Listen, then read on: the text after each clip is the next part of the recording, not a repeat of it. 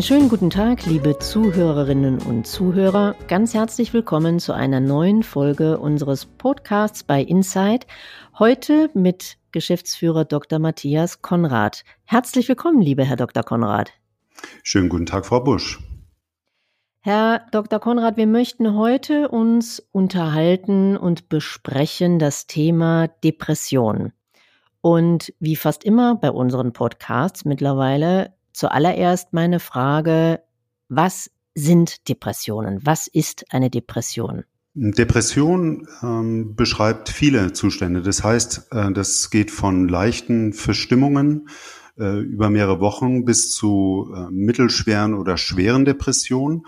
Und grundsätzlich ähm, kann man sagen, dass die Menschen, die sowas wie eine Depression erleben, ähm, sich mit Zweifeln herumschlagen, mit gedrückter Stimmung, ähm, Sie befinden sich in einem Zustand von Hoffnungslosigkeit und einer Lustlosigkeit. Und vor allem ist auch der Antrieb deutlich gemindert, die täglichen Dinge zu tun, die wir so normalerweise erledigen. Und das Ganze ist begleitet von ähm, diversen Symptomen, die man an sich auch bemerken kann. Das heißt, viele Menschen schlafen schlecht, ähm, wachen morgens früh auf. Wir nennen es morgendliches Früherwachen, so zwischen vier und fünf Uhr ähm, wachen viele auf und liegen dann grübelnd im Bett, äh, wälzen Probleme im Kopf. Und das führt dazu, dass sich äh, die meisten zurückziehen ähm, und äh, eben gar nicht mehr darüber sprechen, was sie gerade innerlich erleben, was an sich wieder ein Problem ist. Ähm, ja, und das kann dahin münden, dass ähm, sogar Suizidgedanken, also Gedanken an das eigene Ableben ähm, erlebt oder gedacht werden, was an sich relativ häufig vorkommt, aber für die meisten dann als bedrohlich erlebt wird.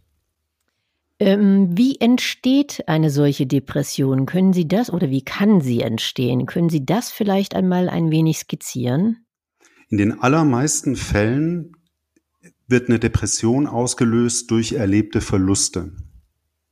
Das heißt, ähm, die meisten Menschen erleben an irgendeinem Zeitpunkt in ihrem Leben zum Beispiel einen Todesfall, nahe Verwandter stirbt oder erkrankt schwer ähm, oder andere weite, anderweitige Verluste wie zum Beispiel ein Jobverlust ähm, oder ein Verlust von einem geliebten Freund.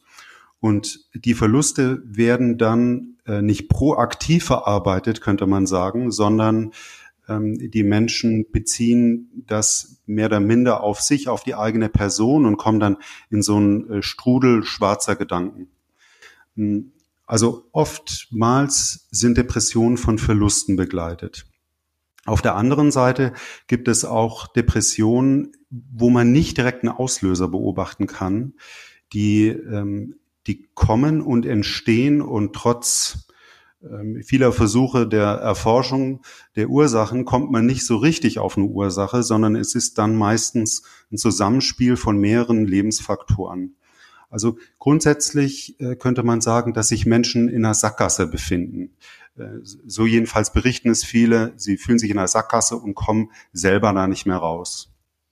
Ähm, gibt es eine gewisse angeborene Tendenz zu Depressionen? Kann man so etwas sagen oder kann das grundsätzlich jeden treffen?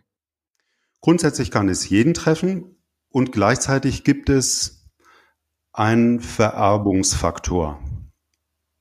Wir wissen das, wenn man in Familien, äh, wenn man ähm, Menschen mit Depressionen befragt ob sich irgendjemand in der Familie äh, befunden hat oder immer noch befindet, der an regelmäßigen depressiven Zuständen leidet, dann berichten sie sehr häufig, dass entweder Vater oder Mutter oder der Großvater oder die Großmutter ähm, davon betroffen war. Also es gibt einen erblichen Faktor, der nicht von der Hand zu weisen ist und gleichzeitig kann es jeden treffen.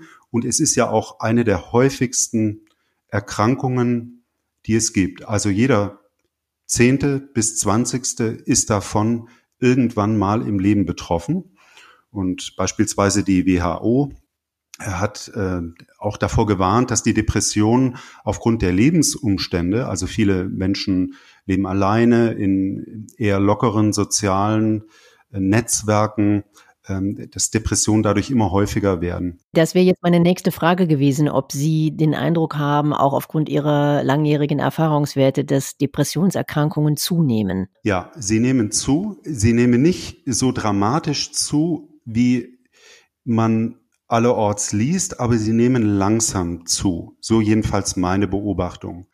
Und äh, immer mehr Menschen wenden sich an uns ähm, an den Beratungsdienst mit depressi depressiven Zuständen oder oder zumindest mal mit anhaltenden Verstimmungen. Also das wird häufiger und unter dem Schlagwort Burnout ähm, verstecken sich auch sehr häufig ähm, Depression oder depressionsähnliche Zustände. Haben Sie eine Erklärung dafür, warum Depressionen äh, zunehmen in den letzten Jahren? Ja, darüber kann man viel schwadronieren und ähm, wir überlegen natürlich, woran das liegen könnte. Ich glaube, ein wichtiger Teil ist das Entwurzeltsein, das sich durch die Lebens- und Arbeitssituation vieler Menschen ergibt.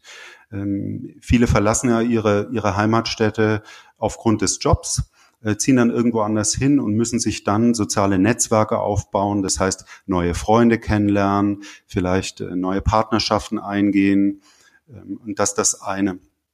Also viele fühlen sich ein Stück weit entwurzelt. Das andere ist, dass, ähm, dass viele Dinge, die früher selbstverständlich waren, wie zum Beispiel, dass man nach der, äh, nach der Heirat zusammenbleibt, das ist ja heute nicht mehr selbstverständlich. Jede zweite Ehe wird geschieden, ähm, dass das natürlich dazu führt, dass diese Menschen dann auch durch erhebliche Krisen potenziell gehen müssen. Das heißt, ähm, auf der einen Seite Trennungen durchleben und wenn Kinder mit im Spiel sind, dann wird das Ganze noch viel schwieriger. Mm, und dadurch entstehen ähm, häufiger diese Art von Lebensschieflagen. Mhm. Das sind nur zwei Erklärungen, da gibt es sicherlich noch mehrere. Ja, jetzt sind Sie ja sehr viel natürlich äh, in Unternehmen unterwegs und, und äh, hören und, und sehen da viel.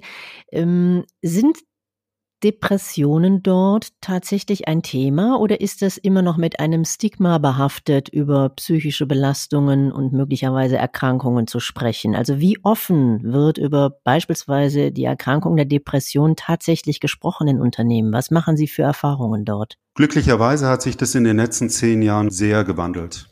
Die Unternehmen sind äh, sehr viel empfänglicher und offener dafür, solche Themen auch zu thematisieren, ähm, zum Beispiel an Gesundheitstagen dass Informationsvorträge passieren oder dass über die digitalen Medien Hilfsangebote kommuniziert werden. Also da besteht durchaus eine große Offenheit äh, und gleichzeitig ähm, muss man sagen, dass wir sehr froh über den Burnout-Hype sind, weil das Wort Burnout vielen die Gelegenheit gibt, ähm, zu sagen, es geht mir nicht gut, ich brauche Hilfe. Und Burnout impliziert ja auch eine gewisse, ja, wie soll ich sagen, es ist nicht so schwer belastet wie das Wort Depression. Und wir sind da über das Label ganz froh, weil sich viele unter dem Stichwort Burnout an uns wenden können. Und für uns ist es dann auch, für die, für die Berater ist es dann letztendlich auch egal, ob das äh, eine Depression oder ein Burnout ist, sondern man muss sich äh, dann um mögliche Lösungswege kümmern. Das liefert mir ein ganz wunderbares Stichwort. Welche Hilfemöglichkeiten, welche Hilfsmöglichkeiten gibt es?